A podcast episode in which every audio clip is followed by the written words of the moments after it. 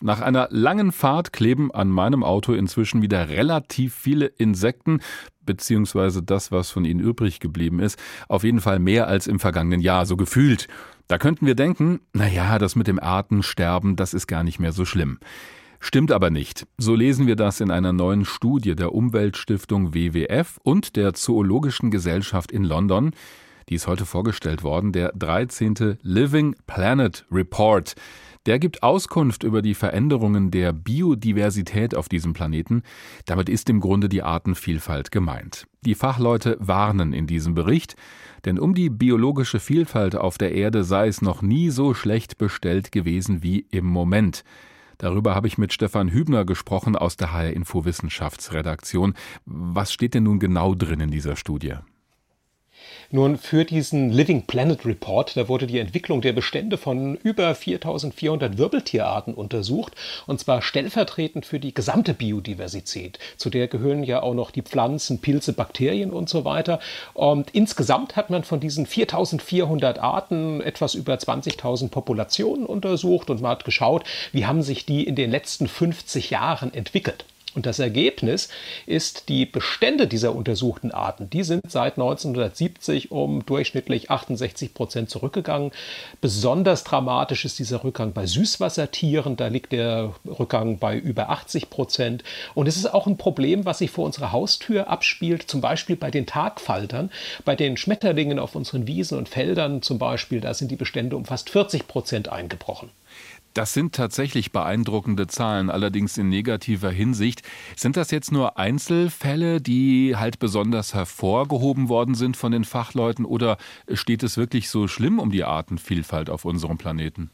Also natürlich kann man da jetzt kritisieren, es geht nur um die Tiere, alle anderen Lebewesen bleiben außen vor und auch die Vielfalt der Ökosysteme und der genetischen Ressourcen wird nicht so beachtet.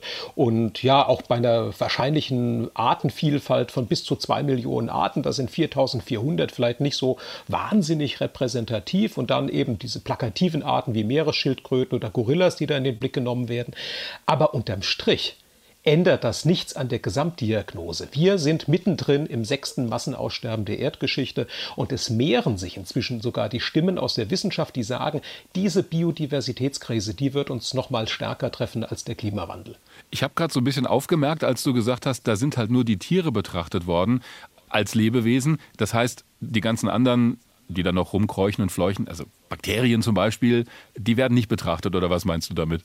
Ganz genau. Hm. Dieser Living Animal Report, der fokussiert auf Wirbeltieren, also auf Säugetiere, Vögel, Fische, Amphibien, Reptilien und die anderen Lebewesen, ich sage mal vom Mammutbaum bis zur Blaualge, die spielen da jetzt erstmal keine Rolle. Trotzdem ist das ja eine Entwicklung, die uns Sorgen bereiten kann. Was sind denn die hauptsächlichen Gründe dafür? Nur das, was die Biodiversitätsforscher als Hauptgründe dafür aufführen, das sind durchweg menschgemachte Probleme, weshalb man auch ja, besser von einer Massenausrottung jetzt sprechen sollte als von einem Massenaussterben. Und es sind drei Dinge, die ganz besonders weit vorne auf dieser Liste stehen. Zum einen sind das die negativen Auswirkungen unseres Ernährungssystems, unserer gängigen Landwirtschaftspraxis und auch der damit dann zusammenhängenden Lieferketten. Punkt zwei wäre, dass wir immer noch zu wenig geschützte Lebensräume haben und dass es zu viele Schlupflöcher gibt für Leugner der Biodiversitätskrise. Das heißt also, da können Arten- und Naturschutzgesetzgebungen beispielsweise immer noch zu leicht auch mal umgangen werden. Und ein dritter Punkt, der auch eigentlich erst so in letzter Zeit ins Bewusstsein kommt, es wird eigentlich viel zu wenig das ökologische Umdenken in den Gesellschaften gefördert. Das Problem ist, dass der Mensch mit so langfristigen Bedrohungen wie dem Klimawandel oder dem Artensterben nicht so wahnsinnig gut umgehen kann. Und deshalb ist es wichtig, sich diese Folgen möglichst konkret vor Augen zu führen. Und gerade auch in diesem Zusammenhang, da ist dieser Living Planet Report sehr wichtig, weil er uns das Problem an Flaggschiffarten eindrucksvoll vor Augen führt. Wenn wir das mal weiterdenken, steuern wir da irgendwann auf eine Welt ganz ohne Tiere zu? Ach, das sicherlich nicht. Also es wird sicher auch weiter Tiere und andere Organismen geben, die sich diesen ganzen Entwicklungen entziehen können und auf die sich auch später eine künftige Biodiversität aufbauen kann infolge Evolution. Nur ob wir Menschen dann, wir sind ja auch Tiere, gehören zu den Primaten, ob wir Menschen dann eben zu diesen Lebewesen gehören, die diese Biodiversitätskrise überstehen, das ist jetzt halt mal dahingestellt. Man muss sich das ja so vorstellen, jede Art, die verschwindet, das ist ein Verlust, wo wir nicht wissen, was das für Folgen haben wird.